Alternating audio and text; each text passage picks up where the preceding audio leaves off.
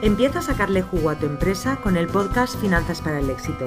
Soy Julia Piera, economista y asesora fiscal especializada en negocios online y conmigo vas a perder el miedo a los números de tu negocio y vas a tomar las decisiones correctas para tener por fin los beneficios que te mereces.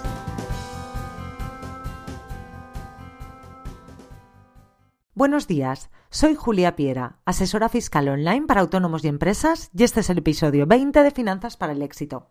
En el podcast de la semana pasada os contaba los cinco gastos que suelen olvidar los autónomos al hacer la declaración de la renta. Y siguiendo en esta línea, quiero comentarte hoy cinco puntos del borrador que debes revisar para que todo vaya bien y no acabes pagando de más, ya que mi objetivo es que pagues los menores impuestos posibles, siempre dentro de la legalidad.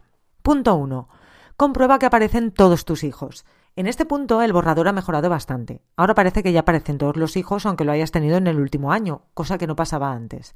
De todos modos, al ser una nueva mejora en el borrador, comprueba que aparecen todos tus hijos o hijas y que por tanto se te está aplicando la deducción por descendiente que te corresponde. 2. Comprueba las deducciones autonómicas. Estas no suelen aparecer en el borrador. Si tienes derecho a alguna y confirmas el borrador vas a perder mucho dinero.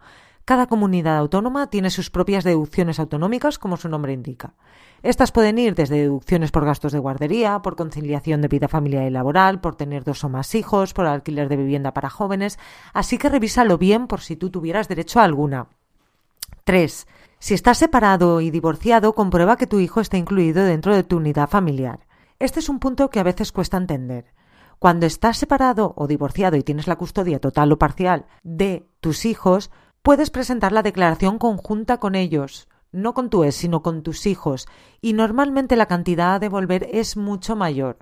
Debido a esto son cada vez más los convenios reguladores que recogen esta posibilidad y le asignan cada año a uno de los progenitores el derecho a realizar la declaración conjunta. Pues bien, asegúrate de que tu hijo está incluido dentro de tu unidad familiar, es decir, que en su ficha, digamos, donde pone si pertenece a la unidad familiar o no, ponga un sí. 4. Si estás afiliado a un sindicato, este gasto tienes que añadirlo a mano ya que no suele aparecer. Estas cantidades son deducibles y no suelen aparecer por defecto en el borrador. Así que revisa el tuyo y añade este pago antes de confirmarlo y de presentar la renta. 5. Si estás obligado a colegiarte, este gasto también lo tienes que añadir a mano. No suele aparecer. Son muchos los colectivos, como médicos o enfermeros, que aunque trabajen por cuenta ajena, están obligados a colegiarse. Las cuotas que se pagan al colegio profesional son deducibles hasta los 500 euros. Lo más habitual es que no aparezca este gasto, Así que añádelo a mano y no pagues de más. Ponte manos a la obra, no olvides revisar ninguno de estos puntos para no pagar de más. Revisa también el episodio de la semana pasada donde te expliqué los cinco gastos que suelen olvidar los autónomos al hacer su declaración de la renta y que también te puede interesar. Si prefieres que te ayude, a eso me dedico. Puedes contactarme en julia.juliapiera.es y tramitaré tu renta y tus impuestos de manera totalmente online sin necesidad de desplazamientos. Y esto es todo por hoy. Gracias por escucharme y recuerda, esto es mi opinión y mi interpretación de la norma. Aplícalo solo si te sirve a ti y a tu negocio. Nos vemos la próxima semana.